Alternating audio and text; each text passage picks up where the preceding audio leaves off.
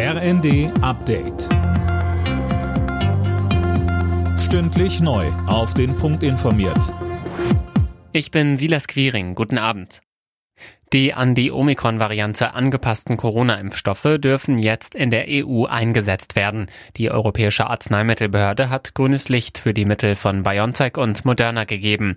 In Deutschland sollen sie nächste Woche ausgeliefert werden. Das hat Gesundheitsminister Lauterbach angekündigt. Er rät dazu, mit der nächsten Impfung bis dahin zu warten. Wegen des angekündigten Pilotenstreiks streicht die Lufthansa morgen fast alle Flüge von und nach Frankfurt am Main sowie München. Betroffen sind 800 Verbindungen. Philipp Rösler mit den Infos. Vereinzelt fallen auch heute schon Flüge aus. Laut Lufthansa werden insgesamt rund 130.000 Passagiere von den Streiks betroffen sein. Sie sollen heute informiert und wenn möglich umgebucht werden. Die Gewerkschaft Vereinigung Cockpit fordert für die Piloten unter anderem 5,5 Prozent mehr Geld. Die Lufthansa hatte ein Plus von 900 Euro monatlich in zwei Stufen angeboten. Das lehnt die Gewerkschaft ab.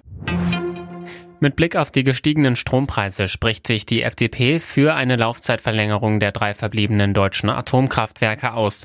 Würden die am Jahresende abgeschaltet, drohe ein weiterer Anstieg der Strompreise, so FDP-Fraktionschef Dürr. Unterdessen wird weiter über das geplante dritte Entlastungspaket diskutiert. SPD-Fraktionschef Mützenich fordert, dass wir bestimmte Gruppen in den Fokus nehmen wollen, wie Rentnerinnen und Rentner, wie Studierende und Auszubildende, aber eben eben insbesondere die, die nur über kleine und mittlere Einkommen verfügen und denen es so wichtig ist, dass sie auch unterstützt werden.